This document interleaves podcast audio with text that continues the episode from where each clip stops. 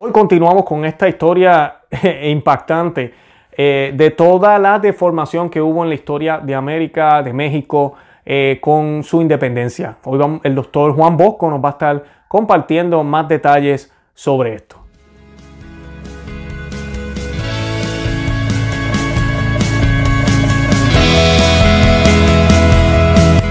Bienvenidos a Conoce, Ama y Vive tu Fe. Este es el programa donde compartimos el Evangelio y profundizamos en las bellezas y riquezas de nuestra fe católica.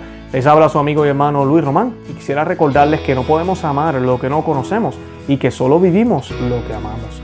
Hoy vamos a estar hablando con el doctor Juan Bosco. Eh, quiero hacer la salvedad, se me olvidó hacer esta, esta aclaración en el segundo video. En el primero la hice. No van a ver mi rostro en la entrevista, van a escuchar mi voz, pero pues por problemas técnicos no, no salgo en el video. Así que pues, eh, pero no importa, realmente quien habla es el doctor, no soy yo, él es el que tiene que, eh, nos va a compartir toda la información. Hoy nos va a estar hablando de esta segunda deformación, ya al final, ya sabemos la historia del, cura Hidalgo. Si no han visto ese video, cuando terminen de ver este, les recomiendo que lo vean. Eh, y también este, que observen el primero, que estuvimos hablando un poco de toda esta agenda homosexual que se ha infiltrado en la historia del mundo entero, pero cómo todo esto sucede en México y en América.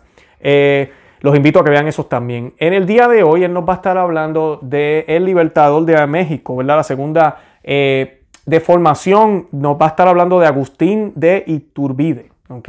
A la luz de un libro que también el doctor escribió.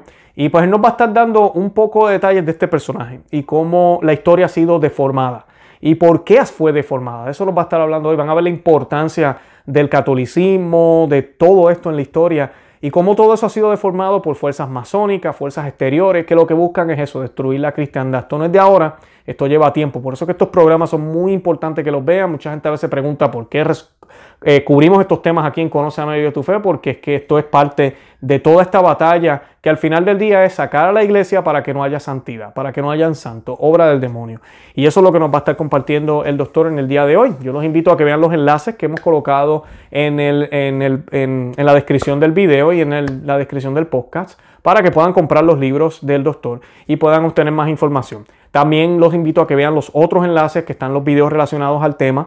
Y además de eso, los invito a que vean o eh, visiten nuestro blog conoceamevivetufe.com. También que se suscriban a este canal en YouTube y que lo compartan en Facebook, en Twitter, por WhatsApp, para que otras personas también se beneficien de este material. De verdad que los amo en el amor de Cristo y Santa María, ora pro nobis. Muy bien, pues ahora eh, cerramos el libro de El cura Hidalgo y nos vamos a otro libro, que es el libro en cuya portada va a aparecer, vean, eh, don Agustín de Iturbide, Libertador de México. Ok. Si me Tengo que pedir ese, el libro de usted, eh, el doctor, el del padre Hidalgo. Tengo que pedir ese libro para, este para leerlo. Sí. El de Hidalgo y este de Iturbide, porque es, es como una moneda de dos caras. ¿sí? El lado de Hidalgo, que es el lado tenebroso, y el lado de Iturbide, que es el lado luminoso, el lado realmente valioso. ¿sí? Qué bien. Bien, pues Iturbide es el verdadero autor de la independencia de México. ¿Qué tenemos que decir sobre él? Bueno, pues sobre él tenemos que decir, realmente, no digo que haya sido un santo, no, no lo es. Es, digamos, en términos humanos, un pecador estándar, pero virtuoso que cometió errores, indudablemente, que cometió pecados, pues imagínate, si los santos, dicen los grandes teólogos, meten la pata siete veces al día. claro, claro, todos somos pecadores. Todos somos pecadores. Pero es un héroe, y es un héroe limpio, es un héroe maravilloso. Eh, vamos a ver, vale la pena que me detenga un poquito en la introducción a mi libro para ubicar a la gente que por supuesto voy a hablar de un casi perfecto desconocido. La fecha en la cual todo mexicano debería izar su bandera y rendirle honores, como yo lo hago, es cada 27 de septiembre, no el 15 ni el 16, que es cuando celebra la gente la chusma y el gobierno masónico al sátrapa, al psicópata Miguel Hidalgo y Costilla. La fecha en la que verdaderamente México logra, por un periodo brevísimo, Su independencia es el 27 de septiembre. Y bueno, la introducción a mi libro sobre él dice así. Don Agustín de Iturbide es como una antigua pintura al óleo que ha estado sepultada durante casi dos siglos en el fondo de un pantano. Cubierta de lodo, toda corroída, es la que se ofrece al pueblo de México y al mundo, no en una instancia de alto nivel para ser honrada y admirada, como sería de elemental justicia, sino echada en un lodazal. Ahí está Iturbide. Casi nadie se detiene a contemplarla Casi todos pasan de largo, sin preguntarse si ese cuadro corroído y maloliente es realmente la efigie del libertador de México. Comencemos entonces por acercarnos al cuadro. Quitemos la putrefacta capa de cieno que la cubre y reconstruyamos todos sus rasgos y colores originales. Nosotros lo hicimos, al menos en gran parte, si bien la reivindicación de Iturbide requiere un trabajo mucho más fino detallado, amplio y profundo que el que yo pude hacer. A medida que la limpieza y restauración avanzan, nos conmueve la alegría que produce un gratísimo descubrimiento.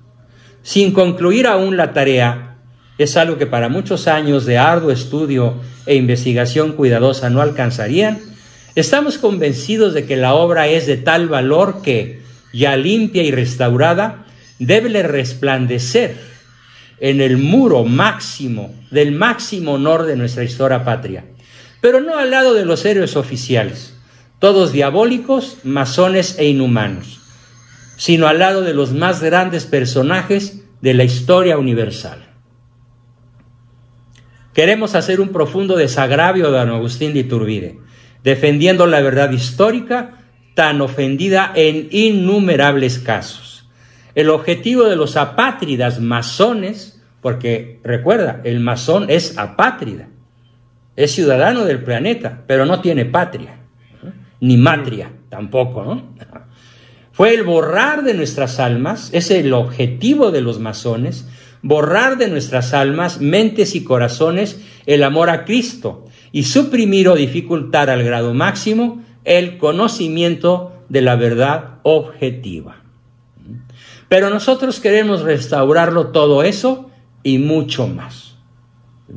Es la introducción a este libro que ha sido muy solicitado por muchas personas que se sorprenden gratamente de que sí tengamos héroes limpios, pero tristemente con un final trágico. Por eso otro libro en el que me basé de don Agustín, perdón, de don Alfonso Trueba, tío mío, casado con una hermana de mi madre, don Alfonso Trueba. Él escribió un libro formidable que se llama Don Agustín de Iturbide, un trágico destino. Bueno, pues, ¿qué podemos decir sobre esta extraordinaria eh, figura de don Agustín? Vamos a irnos, igual que con el caso de Hidalgo, a lo, a lo esencial. ¿sí? Y así es como podemos decir que don Agustín, eh, hijo de, eh, españoles, ya radicados en México, en la ciudad de Morelia, en aquella época se llamaba Valladolid, hoy se llama Morelia y es la capital del estado de Michoacán, posiblemente el estado mexicano más depredado por el crimen, junto con Guanajuato, y parte de Jalisco y Zacatecas. O sea, el centro de la República, el corazón de la República, en manos del narcotráfico. Bueno, eh, él se casó con Ana María Huarte, muy joven todavía, por la iglesia. Tuvieron seis hijos, sí, eh, y pronto fue eh, abrazando, abrazó la carrera de las armas, empezó como cualquier soldado raso, y por su porte, su atletismo, sus dotes intelectuales, su afán por la lectura, su cultura, su prestancia física, su facilidad de palabra, fue ascendiendo hasta llegar a ser el principal jefe realista. ¿Qué era un jefe realista? Bueno, pues era un coronel, un teniente, un capitán, después sería un general del ejército cristero, que es el que se encarga perdón, no cristero, me equivoqué, del ejército realista, que se encarga de la campaña contra los revolucionarios masónicos que encabezaba Miguel Hidalgo y unos meses después de ser vencido Hidalgo, otro cura no menos malévolo, pero que éste no muere arrepentido, que es José María Morelos y Pavón. Otro, cura, otro cura barraganado, mujeriego, licencioso, vicioso, borrachín, muy inteligente, eso sí, eh, que tiene una tremendamente desafortunada campaña militar en la cual es derrotado, adivina por quién. Por Agustín no Ah, por Agustín, Pero en una inferioridad militar abrumadora, te estoy hablando de una proporción de cuatro guerrilleros contra un soldado realista, Iturbide, mediante una estratagema militar que consintió, consistió en pintarse de negro las caras y atacar de noche y huir, y volver a atacar y huir, y volver a atacar Para y no huir, ¿sí? hasta que deshicieron el ejército de Morelos. Morelos nunca volvió a levantar cabeza. Allí marcó su destino, la derrota a manos de Iturbide.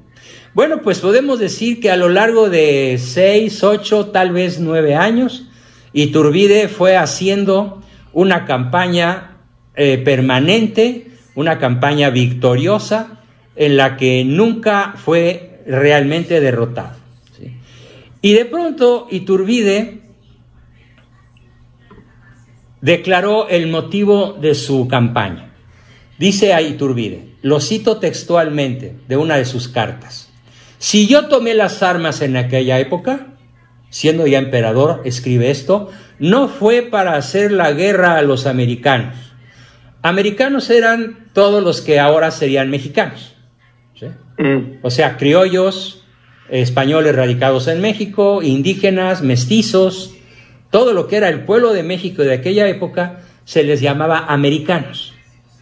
sí, de América. América. Y Turbide dice, no, no tomé las armas contra los americanos, sino contra los asesinos que infestaban el país. Naturalmente se refería a Hidalgo y a Morelos, y a Bravo y a Aldama y a otros muchísimos guerrilleros que asolaron el país durante 11 años. Entonces, por eso toma las armas para hacer la independencia. Y empieza a desarrollar lo que es la leyenda de Iturbide, el famosísimo dragón de fierro. Pero aparte de guerrear, ¿qué crees que hacía? Ya terminaba la batalla durante el día, durante la tarde, y durante varios años, todas las noches, se dedicó a escribir innumerables cartas a sus jefes, a sus amigos y a sus compañeros de armas, en las que da y pide informes. Se mantiene al corriente de todo lo que pasa y está atento al curso de las corrientes políticas que agitan su futura querida patria mexicana. Duerme muy poco y en cada amanecer recobra ímpetus para marchar contra el enemigo rapaz y caer sobre él como un rayo, donde menos se lo esperaba. Él, en realidad, es, en aquella época es el inventor de la Blitzkrieg, de la guerra relámpago. El mismo concepto que tiene Sun Tzu en China, el mismo concepto que tiene Genghis Khan, el mismo concepto que después Hitler desarrollará en la Segunda Guerra Mundial, el concepto que tenía el Cid campeador, lo copia Turbide y lo mejora. Caerle al enemigo siempre donde menos se lo esperan. Están dormidos, borrachos, quitados de la pena y ¡cras! les cae Agustín. Eh, y, con un ejército a caballo, que además a sus seguidores les daba muchísimo trabajo seguirlo. Él llegaba fresco y todos llegaban extenuados. Qué bien. ¿Sí? Bueno, pues entonces eh, es famoso porque a varios eh, saqueadores muy famosos los colgó, los persiguió, les hizo un juicio sumario y los fusiló muy justamente. Y en una de esas, pasando por una hermosa población mexicana que ya es prácticamente una ciudad, que se llama Salvatierra, Guanajuato, donde hay una hermosísima basílica un templo muy grande, todo de cantera, bellísimo. No es catedral, es una iglesia grande, más bien es una como basílica. Se bajó del caballo, literalmente metió al caballo al atrio, se bajó, agarró su espada y, y su bastón de mando y lo puso en las manos de la Virgen. Encomendó su misión de independizar México a la Virgen de Salvatierra. Salva tierra, salva nuestra tierra. Y ahí está el bastón de Iturbide. Los pobladores de Salvatierra lo consideran un privilegio y la cuidan 24 horas al día para que nadie se atreva a profanar el lugar. Claro, claro, qué bien, qué hermoso. Hermosísimo. Bueno, entiéndanlo, mexicanos. Esto es lo que nos hace mexicanos realmente, ¿no? Entender esa maravillosa simbología de nuestro verdadero libertador. Así que poco a poco fue convenciendo a todos los eh, famosos de la época de que se unificaran. Primero limpió de guerrillas el territorio circundante eh, se habla de que Iturbide, sus detractores lo acusan de mucho, ¿qué te dijera? De mucha crueldad. Pero a ver, imagínate ahorita lo que está pasando en Guanajuato. Hace unos días llega un comando de nueve hombres armados con ametralladoras de alto poder y asesinan en menos de cinco minutos a 26 drogadictos en recuperación. Jóvenes Dejan el patio y la sala y el comedor y las habitaciones de esa casa en donde estos chicos se estaban recuperando de sus adicciones, los dejan destrozados con balas de alto poder. ¿Tú dudarías en hacerles un juicio militar sumario si los tienes bajo tu poder militar y fusilarlos? De acuerdo a los usos y costumbres y leyes de la época, era obligado por el honor militar. Claro. ¿Sí? a fusilarlos. Ahora no. Ahora el presidentucho este les manda abrazos y les dice, nosotros no vamos a ceder a la tentación del militarismo.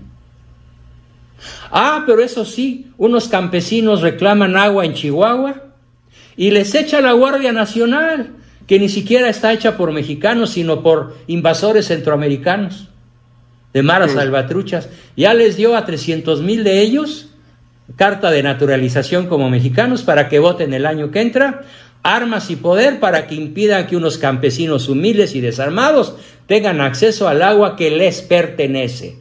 Eso pasó hace 8 o 10 días en Chihuahua. Y a los narcos los deja actuar a su entero arbitrio y además haciendo alarde cínico, no sé si viste los videos, de sus tanques, de sus eh, ametralladoras Barre, de sus rifles Barre de alto poder, que se llaman perforatanques o matapolicías, que a dos kilómetros de distancia perforan el blindaje de un tanque. Esas son las armas de los narcos. Y Turbide no dudó en fusilarlos. Así que yo no lo critico, yo lo aplaudo. Porque eso se llama derecho a la legítima defensa. Correcto. Es el bien mayor o el mal menor, desde donde lo quieras ver. Y eso es doctrina de la iglesia desde hace dos mil años el derecho a la legítima defensa, a la guerra justa y a la pena de muerte en estos casos. Claro, claro. Es que no podemos olvidar cuando Jesucristo le dijo a Pilato, tú no tuvieras poder sobre mí si no hubiese sido dado de lo alto. Y esa línea ahí es bien importante porque eso significa que todos los gobiernos... Cuando son legítimos. que Dios la permite y, claro, a veces se abusa, ha pasado, pero es permitida por Dios y es el deber de los gobiernos proteger a sus ciudadanos y tratar de traer la justicia cuando es necesario. Y dice Iturbide en otra de sus cartas, porque ni los galones, ni las condecoraciones, ni la adulación con que la fortuna me ha lisonjeado han desterrado de mi mente los domésticos y hogareños placeres. Él quería regresar con Anita, su esposa. No quería ser emperador.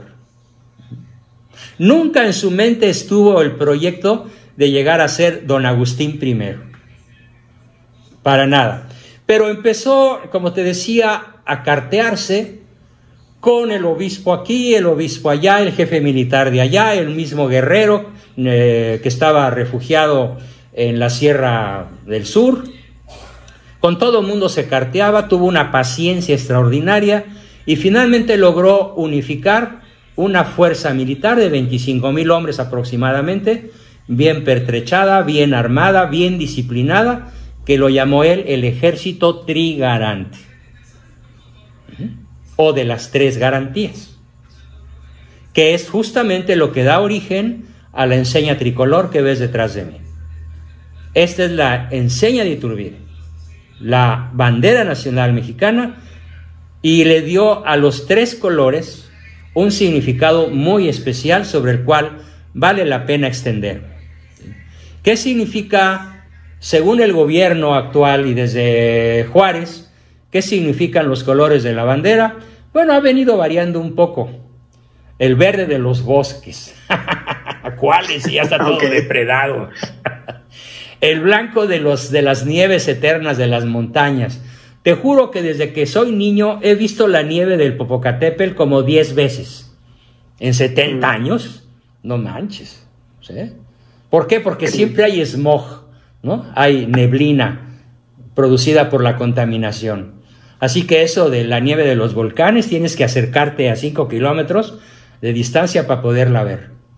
Y el rojo de la sangre de los mártires, sí, pero ¿de cuáles? Y ahora hay un mal chiste que corre por ahí que dice, en el estado de cosas actual en México, el rojo pues es la sangre de las 100 víctimas diarias del narco. Sí. Mm. El blanco es el blanco de la cocaína que maneja la economía mexicana y de alguna manera la ha mantenido en pie. Y el verde, pues es el de la marihuana que ahora todo el mundo quiere legalizar. y qué triste, ¿no? Y qué triste, ¿no? Mm. Eso es hablando prácticamente. Marihuana, cocaína, sangre. Ese es el México actual. Pero si nos vamos a la historia verdadera, ¿qué significado le dio Iturbide a la bandera nacional? a cada color. ¿Tú lo sabes? No, yo no lo conozco, no. Bueno, pues ahí te va. Y apréndanlo, hermanos WASP, White Anglo-Saxon Puritan, también, bueno, digamos, son nuestros primos. Apréndanlo latinoamericanos, apréndanlo todos los hombres de buena voluntad que me estén escuchando. Es una enseña única en el mundo por lo que significa. El verde significa, según puño y letra de Iturbide, independencia respecto de toda otra nación, respecto de todo otro poder extranjero. Punto. Eso es el verde. Independencia. Fue tan coherente Iturbide con este pensamiento plasmado en el color verde que cuando ya siendo emperador recibe al ministro plenipotenciario masón, Joel, Joel R. Poinsett, enviado por los Estados Unidos, para negociar quedarse con la mitad de México, a cambio de dos millones de dólares. Estoy hablándote de 2.5 millones de kilómetros cuadrados, que hoy son California, Arizona, Nuevo México, Texas, parte de Florida y los estados costeños del que dan al Golfo de México, que son chiquitos, Mississippi eh, y otros por ahí que no, en estos momentos no recuerdo. Todo eso era México, más el actual. Estamos hablando de más del doble de la extensión territorial actual. Pues los masones gringos querían la mitad más grande. e Iturbide les dijo, tómenla, váyanse por su casa, tomen sus maletas y váyanse por donde vinieron, porque el territorio nacional ni se vende, ni se hipoteca, ni se regala, y se defenderá con la sangre de hasta el último de sus hijos. Se negó a la propuesta de Poinsett y fue cuando Poinsett fue con Antonio López de Santana, le ofreció dinero a manos llenas y pasar de un simple capitancillo a teniente y a general, y es como este hijo HSDP y todo lo que te quieras imaginar de Antonio López de Santana, se levanta en armas contra el padre de la patria cuando éste todavía era el emperador legítimo. mm. para avanzar los planes masónicos. Claro, claro, parece que, estamos, sí, parece que estamos hablando del 2020. Sí. y de 1920, pero estamos hablando de 1823. Mm. Entonces, la misión de Iturbide era pacificar y una vez que logró pacificar prácticamente todo el país, empezó a aterrizar el plan de Iguala del ejército trigarante o de las tres garantías. Continuando con el simbolismo de la bandera, ¿qué significa el blanco de la bandera trigarante? Bueno, pues significa, fíjate cómo lo redactó, religión católica, apostólica, romana, con exclusión de toda otra creencia. Así está el acta. por eso, excelente. Así está el acta de independencia. Mm. Que por supuesto ningún niño mexicano, adolescente o joven tiene acceso a ella, a menos que sepa dónde encontrarla.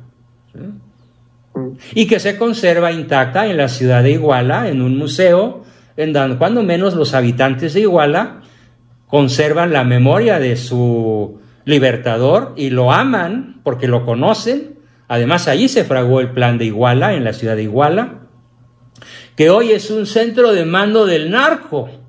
Ahí se fraguó el asesinato de los 43 estudiantes de Ayotzinapa. Iguala ha sido una tragedia tras otra y la principal sigue sin resolverse. Terrorífico. Pero bueno, ahí está el plan de Iguala y está también los tratados de Córdoba, que son los tratados que firma el, eh, virrey Juan de Onojú, reconociendo ante Iturbide, antes de ser el emperador, simplemente era el más alto jefe del ejército trigarante que obliga a Donojú a reconocer la independencia de México. Desde meses antes, oficialmente el 26 de septiembre, y el 27 es la entrada gloriosa a la capital, que los historiadores de la época marcan como el día más feliz en la historia de México, donde todos los habitantes de la nación, pero sobre todo los que vieron entrar a Iturbide al frente de sus 30 mil hombres del ejército trigarante, celebraron que por fin México regía sus propios destinos sin tener que rendirle cuentas ni tributos a la corona española. Bueno, pero el gusto nos duró bien poquito, ¿eh? Muy poquito. Eso es el blanco, en donde está, en cuyo centro está el águila, ¿no? Que significa el triunfo del bien sobre el mal. La serpiente es el maligno, el águila es el bien. El águila eh, e imperial en aquella época de Iturbide era de otro diseño, ¿sí? La bandera tenía una forma de barras diagonales, no eran las barras verticales como ahora, pero los colores eran los mismos y el significado es el que te estoy explicando. ¿Y qué significa el rojo? Fíjate, todo el mundo dice, no, que la sangre de los mártires, espérame, eso no fue el significado que Turbide le dio. Entonces, ¿cuál es? Debo explicarte cómo era el México de aquella época, de hace dos siglos. Pues había lo que se llama castas. ¿sí? ¿Qué eran las castas como en la India? Donde siguen igual prácticamente en la India. Allá no se han fusionado. Los parias siguen siendo parias, los brahmanes brahmanes, los chatrias chatrias, y los comerciantes comerciantes, y el pueblo raso, pueblo raso. Acá en México, en aquella época había españoles viviendo en México. Se les llamaba peninsulares, pero vivían en México y tenían hijos en México. A los hijos de españoles nacidos y radicados en México se les llamaba criollos. Había mestizos, que ya era la mayoría de la población, tal vez en proporción de 6 a 4. El mestizo era hijo de madre indígena o mestiza y de padre español o mestizo, ya muy revueltitos, después de tres siglos desde Hernán Cortés, desde que nació el primer mestizo mexicano que fue Martín Cortés, hijo de la Malinche y Hernán Cortés. Antes de Cortés, por favor, Luis, entiendan todos esto, no había mexicanos. Así que esta estúpida reclamación del malo para que el rey de España le pida disculpas a México por la conquista es una marihuanada monumental con cocaína de la más pura. Eso es un disparate. Increíble. Había, había, había nada más tribus indígenas y la más importante de ellas, la más numerosa, la más poderosa y la que tenía en su poder prácticamente todo el centro de la República, excepto Michoacán, eran los aztecas o nahuas, que además eran una tribu que tenían practicando el canibalismo más de dos siglos. No hacían otra cosa, ese sería un macrotema de otro de mis libros que se llama Mesoamérica, continente, eh, perdón, se llama Mesoamérica, continente de la muerte. Imperio de la muerte. Mesoamérica, Imperio de la muerte. Es un libro espeluznante, ¿eh? Cuando lo agarras, chorrea sangre. Hay que. Con testimonios de la época. Bueno, pues desde 1519, que es cuando Cortés conoce a la Malinche, la embaraza y en 1920 nace el primer mestizo mexicano, ahí empieza México. Tres siglos después, en 1821, más dos años, había millones de mestizos. Es decir, hermanos de sangre de don Martín Cortés y herederos de la Malinche y de Cortés, porque además Cortés expidió un decreto escrito que prácticamente a sus soldados les decía, agarren la suya y cásense. Mm. y 300 españoles tomaron mujer indígena y así surgió México. Esa es la verdadera historia. Mientras que en Estados Unidos, allá donde tú vives, ¿qué pasó? Con los algonquines, los cherokee, los navajos, los sioux y todos los demás, tanto en Canadá como en Estados Unidos. Agarre cada quien el suyo y despelléjelo, mátelo, porque el mejor indio es el indio muerto. Y así se hizo la conquista de todo el territorio de Norteamérica y de gran parte de Canadá, excepto de la parte quebecoa donde había católicos franceses que no fueron depredadores. Claro, claro. En Florida tampoco al principio y, en, y bueno, y lo que es California, ¿verdad? Con San Junípero Serra. San Junípero Serra, sí. sí hubo lugares donde los frailes evitaron la depredación. Pero lo que es el este, católico, eso no pasó. No pasó, ¿sí? Y eso fue gracias a que esas partes de Estados Unidos eran de México. Correcto. Todo el sur de Estados Unidos Allí no hubo depredación contra los indígenas. Claro, llegaron los españoles primero. Llegaron los primeros los españoles, exactamente. Entonces California no conoció la extinción de sus razas indígenas, ni Arizona, ni Nuevo México, ni Florida, ni Texas, pero todo el norte sí. Sí.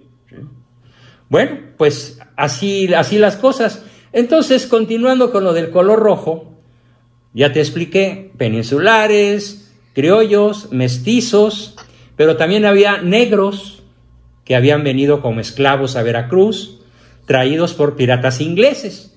Y no faltó el peninsular de mala entraña que los compraba. Y se mezclaron, y también en el sureste mexicano, del lado al Atlántico, lo que es Chiapas y Oaxaca, aunque en menor grado. También hay muchos mulatos, descendientes de negros, y se mezclaron con los mestizos y los blancos, porque debe haber habido unas negritas muy lindas, ¿no?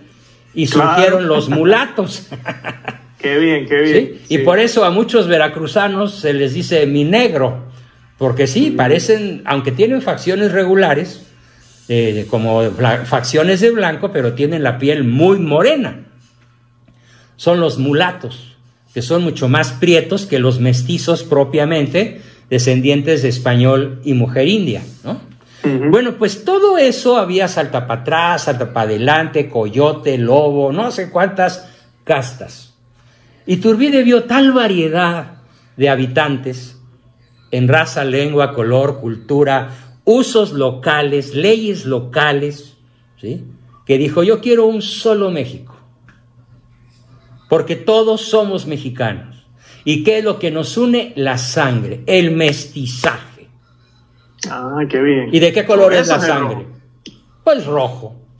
Claro, claro. Y por eso el color rojo está ahí en nuestra bandera. Me gusta más esa definición que la otra. Pero por favor. esa es la auténtica, esa es la verdadera. Claro, claro. Qué bien, qué bien. Wow. Oye, gracias por compartir eso, de verdad que sí. ¿Qué tal? Estoy seguro que muchos de la audiencia ni lo saben. No, pero por favor, es un nivel de ignorancia verdaderamente patético. Y lo peor de todo es que acá en México lo sabe tan poca gente que mm. cuando se plantea un concurso para ver cuál va a ser el himno de Frena, que es el Frente Nacional Anti-AMLO, para echarlo del poder, Independientemente de si se logra o no, es el único movimiento serio que ahorita se le opone al dictador. Serio en muchos sentidos. A pesar de muchos pesares y asegúnes, no hay otra cosa mejor ahorita para procurar echar al tirano que frena. Y frena votó por un himno compuesto por algún chairo que se llama La Boa, no, no, La Ola o algo así, o sea, una cancioncita por ahí chafísima, en vez del himno nacional. Mm. ¿Por qué? Porque no saben historia. ¿Cómo quieren liberar a México si no conocen México? Entonces yo exhorto a todo frena, que ya son 7 millones probablemente, los que ahorita en esos momentos se están manifestando en todas las ciudades mexicanas, en muchas ciudades norteamericanas, en Houston, en Los Ángeles, en Chicago, en Nueva York. En estos momentos y mañana habrá mexicanos con la bandera nacional que estás viendo en sus autos o ondeándola, ¿sí? exigiendo la renuncia del tirano. Tiene que ser entonces nuestro himno nacional y particularmente las estrofas donde se refieren al héroe de Iguala, a Iturbide y a la bandera tricolor, la que guíe nuestro movimiento. Por amor a México, no a ningún partido político, porque estamos hasta el gorro de la corrupción de los partidos políticos. Y además es un solo monobloque. Se puede decir que es PRIANRD. PRI, PAN, RD.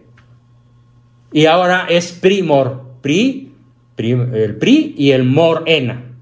Un solo bloque mm en donde todos los priistas y panistas corruptos o interesados o de pocas convicciones o de ninguna convicción se adhirieron a la cuatrote para pues celebrar aquella famosa frase de vivir fuera del presupuesto es vivir en el error.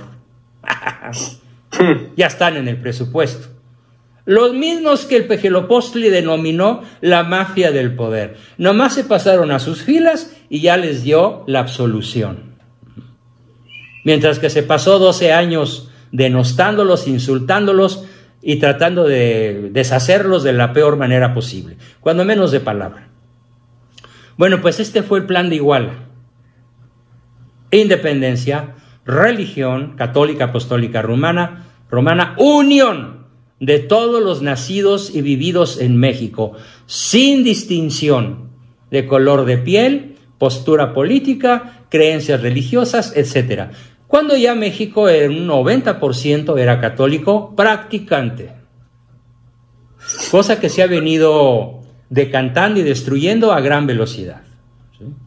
Bueno, pues entonces en una de esas, un eh, sargento del ejército de Iturbide, pocos días después de la, de la entrada triunfal del ejército trigarante, eh, a la Ciudad de México, que fue descrito como el día más feliz de la nación mexicana.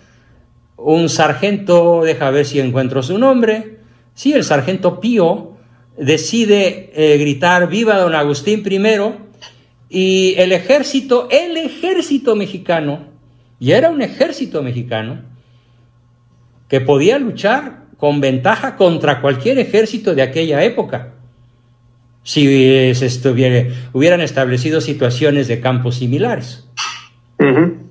Además, nunca había conocido una derrota Iturbide. Bueno, pues ese ejército lo nombra emperador. Él se resiste, pero finalmente accede por el bien mayor de México.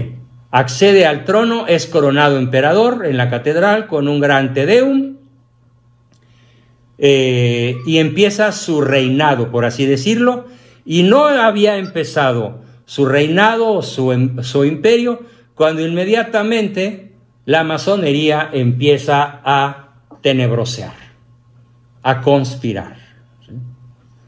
A ver, ya se habían librado de la masonería española, pero ahora querían estar bajo la égida de la masonería escocesa y yorquina, o sea, de la masonería norteamericana, porque de allá venía el dinero, el dinero real, verdadero. No te estoy hablando de pesos, te estoy hablando de millones. Claro, sí. O sea, a cualquier cantidad añádele todos los ceros que quieras. A un poder nominal en un papel, en un nombramiento, ponle el poder real de la masonería desde milenios atrás.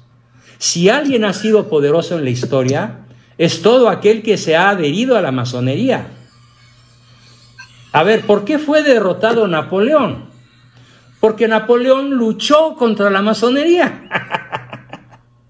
Entonces todas las logias europeas se unieron contra Napoleón. Claro, Napoleón fue un tirano también, un dictador que además se pone la corona él solito y jura destruir a la iglesia.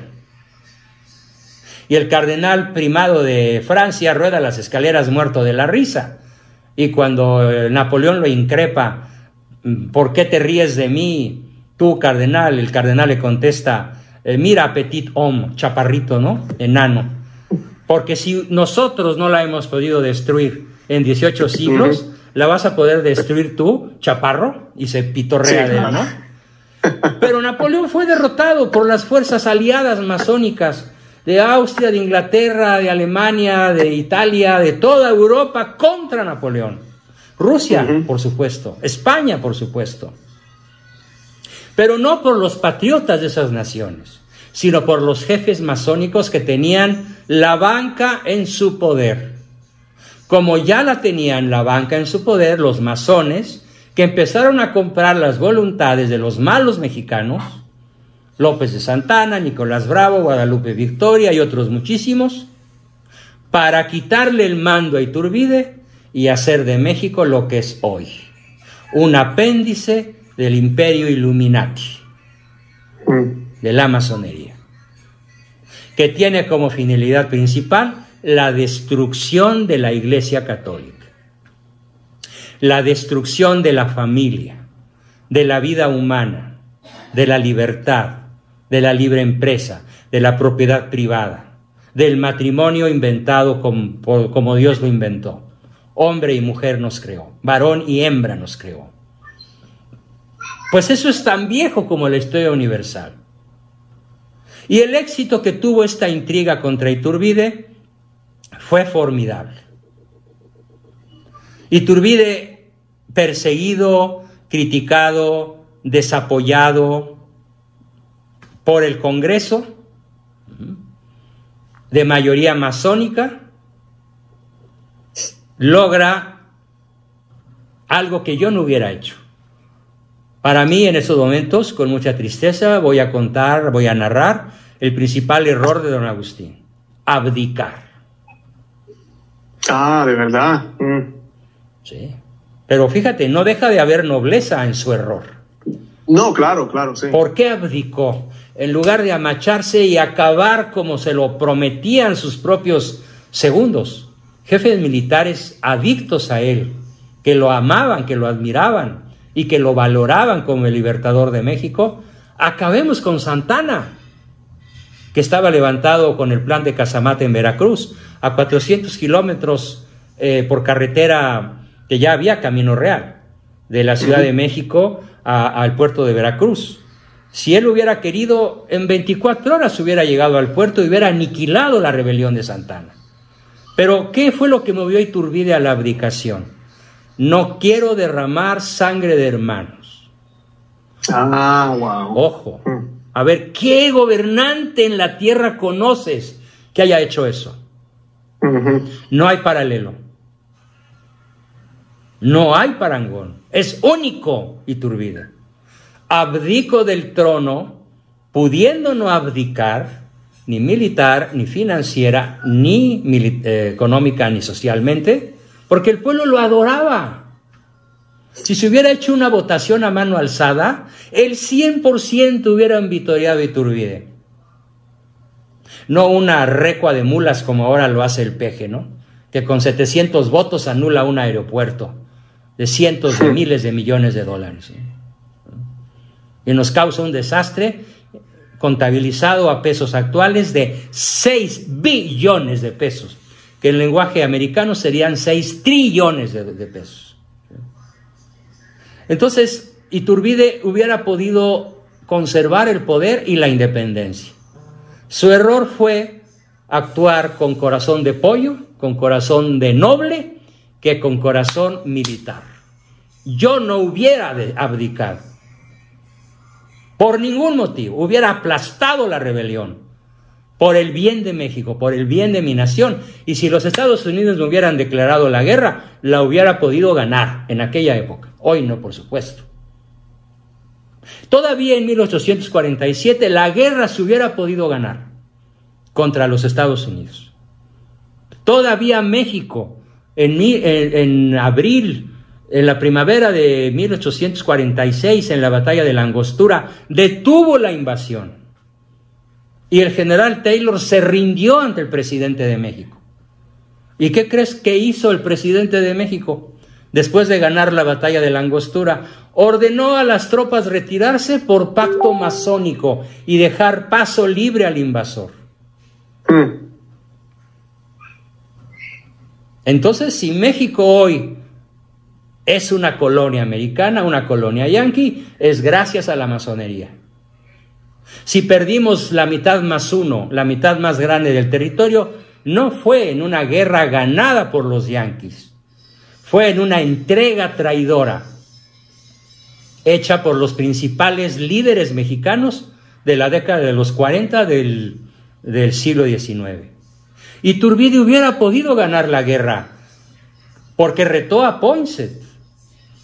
Y si no hubiera caído Iturbide, seguramente la Unión Americana hubiera invadido México y se hubiera encontrado con una derrota a las primeras de cambio, como la encontró Taylor en la Angostura, a unos kilómetros de la frontera con Texas. Entonces, no hay ninguna justificación. Es un error motivado por su nobleza, pero que le costó a México 200 años de sujeción al poder yanqui, pero no a la nación yanqui propiamente, sino a la masonería yanqui que hoy combate a Trump, porque Trump es un outsider. Claro, sí. No es un masón, no es Deep State. Más bien el Deep State está contra Trump. Y bueno, aquellos que no saben geopolítica no entienden por qué recibió con honores al Pejelopostli. Yo no lo justifico, pero sí lo entiendo. Trump quiere mm. votos. Y si los votos los puede encontrar del mismo diablo, pues capaz que se los pide, ¿no? Claro. Y por eso trató. A mí me estuvo todo tan raro, pero yo pensaba lo mismo. Yo decía, esto por política. Esto es política, ah, finalmente. En el amor y en la guerra todo se vale. No lo justifico, pero lo entiendo. Claro, claro. Bueno, entonces, por esa razón, bueno, aquí hay unos párrafos que vale la pena leerte. Nada más voy a leerte ocho párrafitos del Tratado de Iguala, del Plan de Iguala. Número uno, la religión de la Nueva España es y será la católica sin tolerancia de ninguna otra. La Nueva España es independiente de la antigua y de otra toda potencia, aún de nuestro continente, refiriéndose a USA, ¿no? Su gobierno será monárquico moderado con arreglo a la constitución peculiar y adaptable al reino de México. ¿Sí? Etcétera, etcétera. Eh, la Junta Soberana gobernará a nombre del rey, del emperador en este caso, en virtud del juramento de fidelidad que tiene prestado la nación. Eh, etcétera. El plan tenía 23 puntos. Eh, no es el momento de leerlos todos, pero ya dije los más importantes. Claro.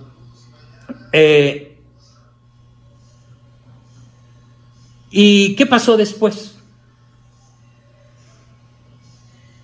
Dice Iturbide, el poder no llena los vacíos de mi corazón. No quiero el poder, pero juro no abandonaros en la empresa que hemos abrazado juntos por la independencia de mi patria.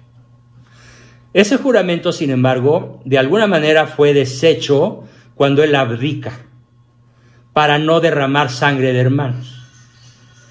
Entonces agarra a su esposa y a sus hijos y se va a Europa, a Liorna, Italia. Pero hasta allá es seguido por un espía masón, que además era un sacerdote católico. claro, en la iglesia también hace aire, ¿no? Y este falso sacerdote o auténtico sacerdote, pero masón, mantiene informado a los masones que se quedan al frente de México y nombran al primer presidente y al segundo presidente que tenían un rasgo en común. Ahí te va, eran analfabetas. Guadalupe ah, Victoria no sabía escribir ni leer. Hmm. Félix Fernández, así se llamaba, él se puso Guadalupe Victoria en honor a la Virgen y a la victoria conseguida a la sombra de Iturbide, era analfabeta pero fue el primer presidente nombrado por los masones. Claro, igual que ahora les conviene tener un presidente que no sabe hablar, no sabe pensar y no sabe más que obedecer las órdenes del Supremo Gran Sanedrín. Claro, eso estaba pensando yo, fácil de manejar. Así es. Es un títere de la masonería el Pejelopostle. Él cree que tiene poder. Pues se lo prestaron un ratito al ratoncito este, ¿no? El Priranosaurus Rex creado por Salinas recientemente en 1980 y tantos, le presta el juguetito al malo para que los planes mafiosos de la gran masonería universal puedan avanzar por la destrucción de nuestra patria en su médula, en su ADN. Vida, familia, libertad, ah, eh, propiedad privada, libertad de religión, libertad de pensamiento, libertad de asociación, etcétera, etcétera, etcétera. Lo que este desgraciado, por decirlo bonito, llama neoliberalismo o conservadurismo. Todos los días, uno día sí y otro también. Bueno, pues ya en Liorna, Italia, Iturbide sobrevive de milagro con la ayuda de algunas familias nobles que entienden que él sufre una traición de sus propios hermanos mexicanos y escucha, porque tenía muy buenos contactos en Europa, escucha que Francia, Inglaterra y España están formando una especie de santa alianza, una alianza tripartita, para venir a Nueva España, al actual México, y reconquistar el territorio de 4.5 millones de kilómetros,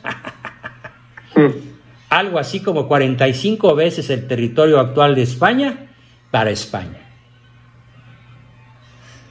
Y Turbide dice, no, esto no lo puedo permitir. Y comete un acto de ingenuidad asombroso. Bueno, entendible en una persona de su nobleza. Decide regresar a México solo, dejando en Europa a su esposa y a su numerosa prole, para venir a ofrecer su espada invencible en defensa de la libertad de México. Lo que él no mm. sabía era que en ausencia había sido declarado traidor a la patria y había orden de aprehensión y fusilamiento sin juicio contra él, ni militar, ni civil, ni penal. Lo ven y me lo afusilan. Él no lo sabía. Viene a México, desembarca, eh, alquila un barquito a un, eh, un barquito inglés, por cierto. Eh, desembarca en Soto la Marina, que es un puerto mexicano de Tamaulipas. ¿Y qué crees? La guardia del puerto, cuando lo ve montar a caballo, dicen, este es Iturbide. Por su forma de montar a caballo. Lo reconocen al instante y sobre él lo agarran prisionero. Y le dicen, sorry, te tenemos que llevar a tal lugar, ¿sí? a un lugar que se llama Padilla, y te tenemos que fusilar por orden del Congreso de la República. Pues soy inocente. Yo no he cometido delito alguno, aparte de liberar a México. Pues, ¿qué quiere? Pero sus hermanos masones han decretado su eh, detención y su fusilamiento. No hay poder que lo libre de esto.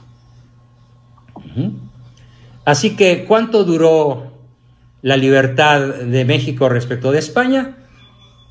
Ahorita te doy las fechas precisas, nomás déjame encontrarlas.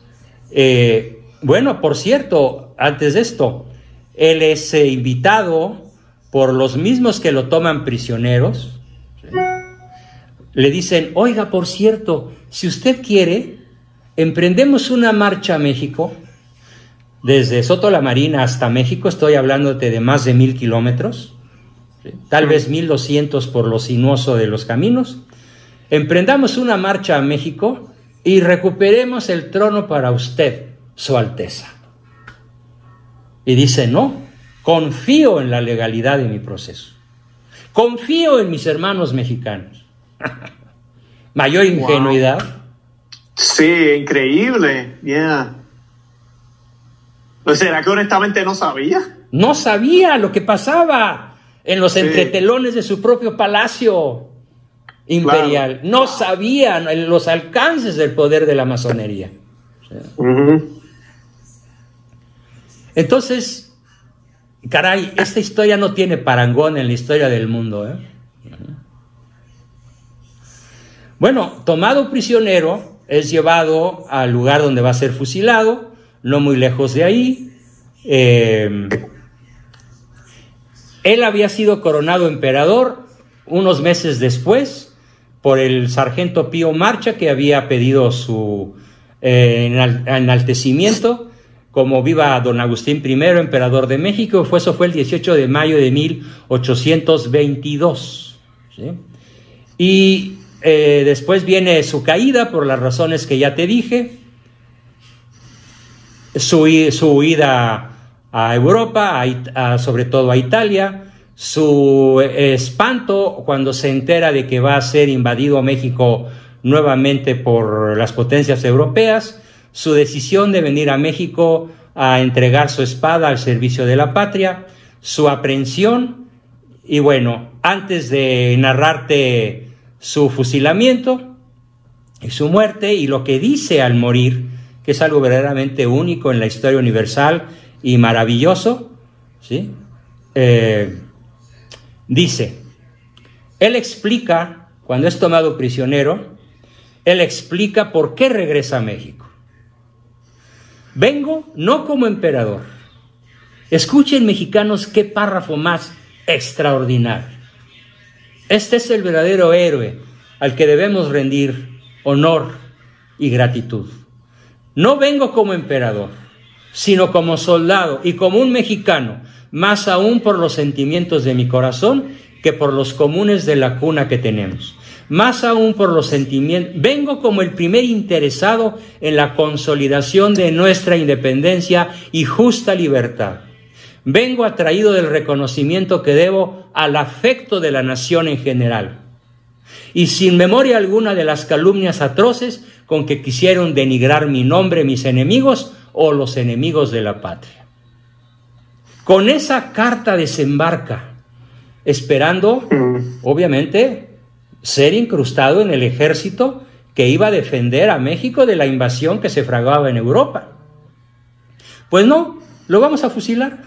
¿Qué soldado ni qué nada? Así que declara enseguida que es católico, apostólico romano y que como tal, ya sabiendo que va a ser fusilado, desea morir por la salvación de su alma, que quiere que su cuerpo sea sepultado sin pompa alguna, que está casado por la iglesia con doña Ana María Huarte, en cuyo matrimonio han habido y criado a hijos legítimos Agustín, Sabina, Juana, Josefa, Ángel, Jesús, Salvador y Felipe. Uno, dos, tres, cuatro, cinco, seis, siete, ocho hijos. Y que tiene dudas de que hubiera habido un noveno, porque cuando él se vino a México parecía que su esposa estaba embarazada. ¿Eh? Felipe de la Garza le contesta a Iturbide dándole el tratamiento de majestad le pone la trampa. Felipe de la Garza era un traidor que lo atrae a sus dominios, pero nada más después de dos horas eh, y un, eh, sí, después de un ratito de tenerlo por ahí, Garza le comunica que será fusilado, así que era fusilado el 28 de abril de 1824.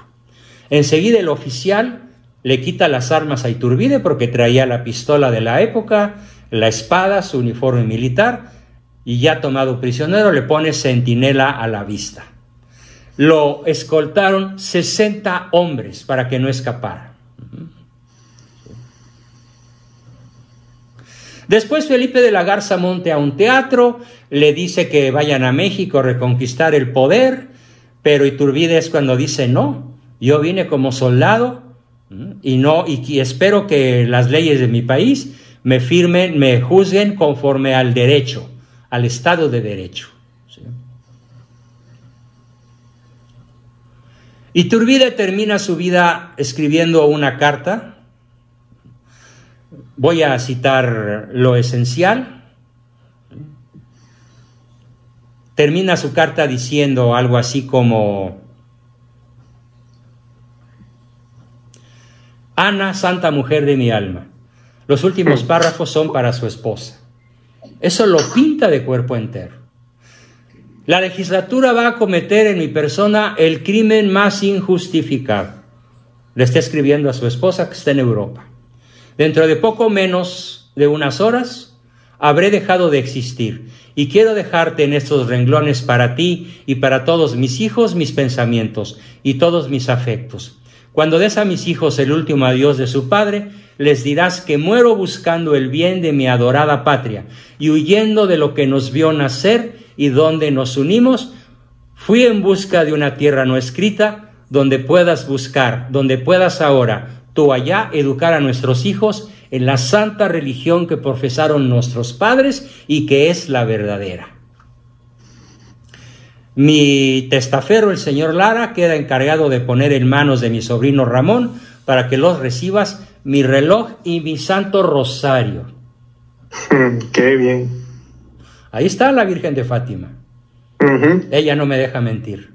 Fíjate, Iturbide le entrega vía una persona que viajará 11 mil kilómetros su reloj y su rosario, porque esta es la única herencia que constituye este sangriento recuerdo de tu infortunado Agustín y su firma. Así termina la vida, fusilado por sus propios hermanos mexicanos, el creador de la independencia de México, el verdadero padre de la patria mexicana. Se dispuso a morir confesándose con el presidente del Congreso, era sacerdote, fíjate nada más, un cura pecador, pero pues que no había perdido la facultad de confesar, que lo había condenado y pidió que se difiriese la ejecución al día siguiente para poder oír misa y comulgar, lo que no le fue concedido. Ah, wow. Mm. Fíjate lo que son los masones. Fíjate el odio luciferino. Pido que se aplace mi ejecución 24 horas para poder escuchar la misa de mañana temprano y comulgar. Pues no, lo matamos ahorita. A las seis de la tarde, el mismo aviso a la guardia que lo custodiaba, le dijo la guardia que lo custodiaba que había llegado la hora de la ejecución. Al sacarlo a la plaza, dijo a los soldados, a ver muchachos, daré al mundo la última mirada. Y luego dirigió sus miradas a todos lados, preguntó cuál era el lugar destinado para el suplicio, pidió un vaso de agua que apenas probó, y al atarle los brazos dijo que no era necesario. Mas, obligado por el ayudante, pues se dejó atar. La carta, el discurso que lanza Iturbide minutos antes de morir, es una pieza literaria es una pieza de virtud católica, de virtud patriótica, que no tiene parangón en la historia. Yo tuve en mi poder, ahora los tiene mi hermana María, a lo que se llama los papeles de don Agustín de Iturbide. Mm. ¿Sí? En donde él escribió este discurso que te voy a leer y que tiene las huellas de las balas que perforaron el papel. No tenemos el original, tenemos una fotocopia. Pero de esa fotocopia te leo estas palabras que son las últimas que pronuncia Agustín de cara a los soldados. Dice, Mexicanos, en el acto mismo de mi muerte, os recomiendo el amor a la patria y la observancia de nuestra santa religión. Ella es quien nos ha de conducir a la gloria.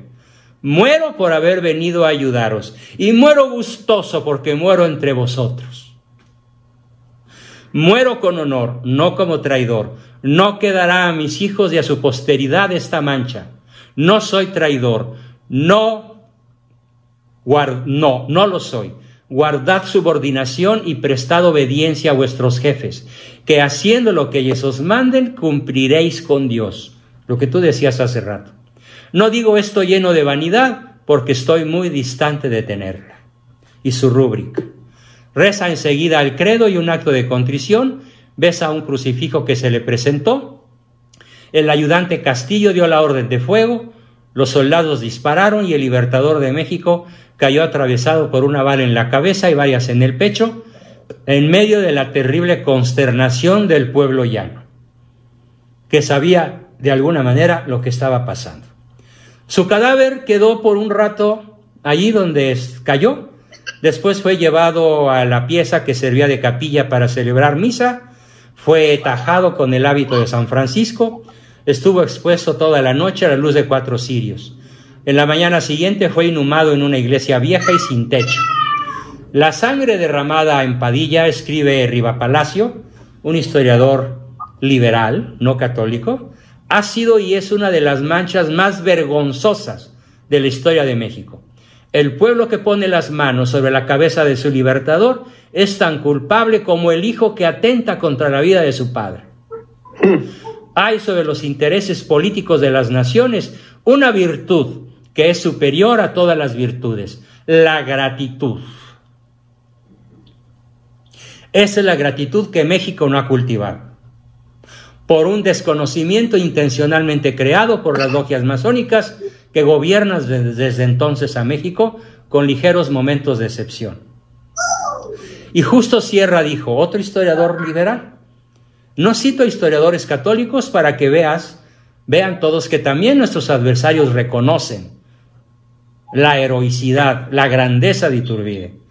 Don Justo Sierra, ¿sí? Don Justo Sierra dice, jamás mereció el cadalso recompensa. Si la patria hubiese hablado, a Agustín lo hubiera absuelto.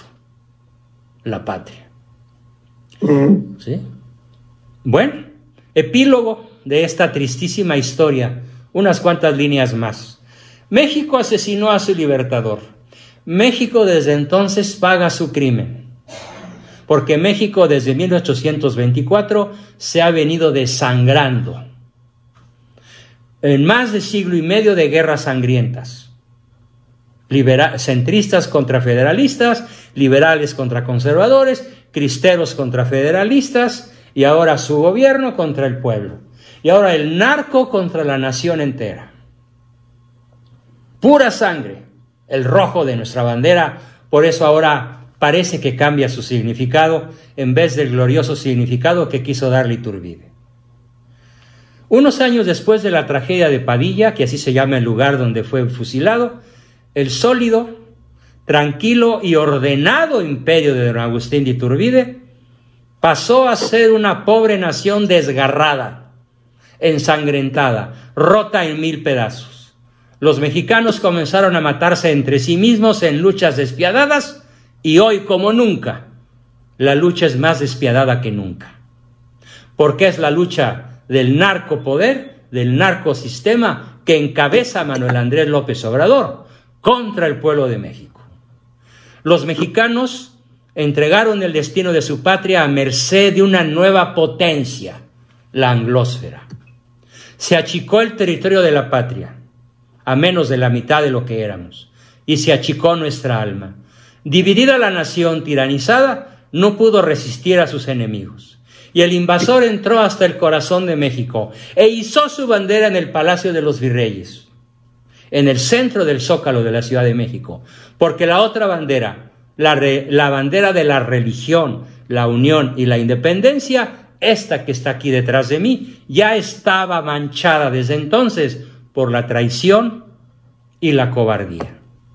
Han triunfado total y absolutamente los enemigos de Iturbide, pero triunfado no solo sobre él, sino también sobre México, porque ambos, por inescrutable designio de la providencia de Dios, habían de seguir un mismo y trágico destino. Hmm. ¿Y ahora qué hacemos? ¿Y ahora qué hacemos? Es la gran pregunta que les hago a 130 millones de acá y a tal vez hasta 50 de allá, refugiados en USA, ya sea legales o ilegales, o transitorios o definitivos. 180 millones de mexicanos. Merecemos un destino distinto al que nos ha impuesto la masonería. Así es. Y mira, quisiera no seguir hablando porque créeme que las lágrimas se agolpan en mi garganta. Pero bueno, esto lo expliqué no sin un gran desgarramiento interior, porque Iturbide es el símbolo que quienes deseamos un México libre, vivo, católico, arrodillado ante Dios y ante la Virgen, tenemos que hacer. Seguir los tres colores con sus símbolos que ya tenemos desde hace dos siglos. Y si no lo hacemos, seremos juzgados al atardecer por no haber amado ni a Dios, ni a la patria, ni a nuestra familia. Y nos esperará una eternidad de soledad y de desolación que nosotros mismos hemos escogido por haber traicionado a México. Así que mexicanos, viva México, pero no es un grito nada más, es una invitación, una exhortación a la acción. Claro, acompañada de la oración, de la penitencia, pero sobre todo de la formación. Y esto puede durar no sé cuánto. ¿Cuánto duró Polonia en recuperar su libertad? Mil años. ¿Cuánto tardó Hungría en recuperar su libertad. No tanto como Polonia, pero muy parecido. ¿Cuánto México habrá de luchar para recuperar su libertad? No lo sé. Pero si no empezamos hoy, que la patria nos lo demande. Y que Dios nos juzgue, porque el mal no avanza por sí mismo, sino porque quienes podemos cerrarle el paso, hemos decidido quedarnos pasivos, callados, en silencio, cobarde, como la gran mayoría de la Grey Católica en mi país. Así que insto a los obispos a hablar como ya lo han venido haciendo recientemente, pero a poner la voz en más alto, más fuerte, más rápido. Sitius, altius, fortius, como decían los griegos y los romanos en las competencias olímpicas. Necesitamos una Grey que nos guíe, y si no, los civiles, los seglares, tomaremos el mando. Es juramento. Solo así puedo decir, viva México. Pues este es lo que hoy les quería transmitir, mi querido Luis. Amén, doctor, gracias. Viva México, en verdad, de verdad. Yo no soy mexicano, pero me siento ya parte de ustedes. Con todo lo que usted compartió, de verdad que le agradezco un millón. Y vamos a estar orando mucho por ustedes, pero definitivamente no se trata, no nos podemos quedar en la oración. La oración se supone que nos lleve a la acción. Y los católicos hemos sido en nuestra historia, y no podemos detenernos ahora, eh, una iglesia de acción. Somos la iglesia militante, somos una milicia, y eso es lo que Cristo quiere. Y que seamos una milicia por la verdadera paz, la verdadera justicia. No el llevarnos bien y, y, y, ser esclavos, sino la verdadera libertad que viene solo de Dios, que podemos comenzar a disfrutar aquí que, y disfrutaremos en plenitud en el cielo, si así, ¿verdad? Por gracia de Él lo, lo, obtenemos. Eh, doctor, ¿cuál es? Le iba a decir porque usted quería compartir la información de los libros. Los otros videos yo la coloqué. Sí. Eh, toda la información. La, misma, es la misma, pero la repito para que la tomen abuela pluma. Mi celular, si marcas desde USA, es el signo más 521 55 54 13 82 35. Si marcas desde México, son solo los 10 dígitos, 55 54 13 82 35 y mi correo electrónico es mi nombre, Juan Bosco Abascal, todo con minúsculas y junto, la B es labial, es S no Z, arroba me.com, Juan Bosco Abascal, arroba me.com. Espero verdaderamente que se interesen en este par de libros y en mis otros 14 libros de historia, porque repito, el que no conoce la historia de su patria está obligado a repetir los errores, como los que hoy hemos visto en la persona de Miguel Hidalgo y Costilla, que Dios guarde en su santa gloria porque se arrepintió, y de don Agustín de Iturbide, que fue el único libertador de cualquier nación de la tierra, asesinado por su propio pueblo. Porque a Gandhi no lo asesinó un hindú, lo asesinó un pakistaní de otro país. Sí, eso es una gran diferencia. Una enorme diferencia. Eso es así, doctor. Entonces, una próxima vez discutiremos entonces la tercera, cuarta. La tercera va a ser algo mucho más catastrófico y se refiere al mal llamado benemérito de las Américas, Benito Juárez. Ah, ok.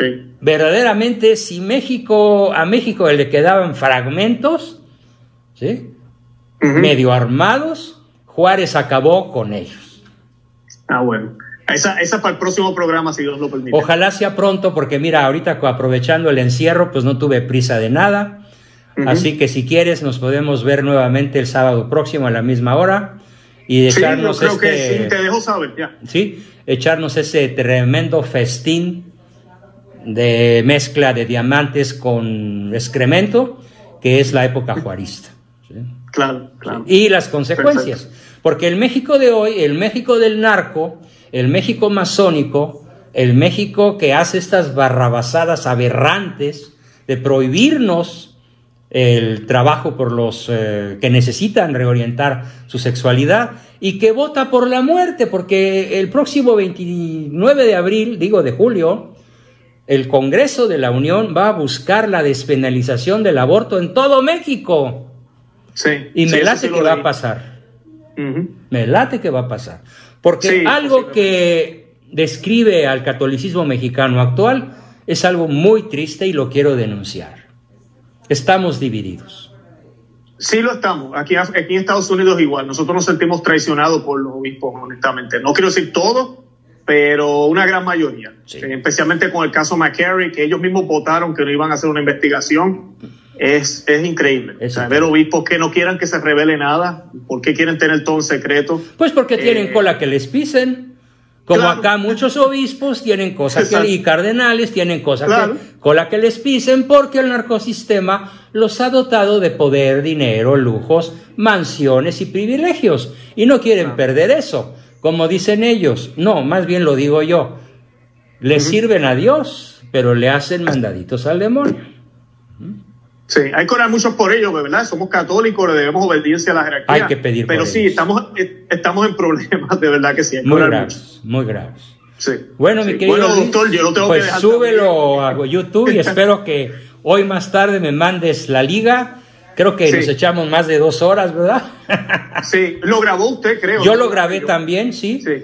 pero eso Ok. como un respaldo. Pero me interesa más el tuyo que el mío, porque yo lo grabé en cámara y tú lo grabaste en el original de Zoom. Sí. Y sí, prefiero Perfecto. el tuyo.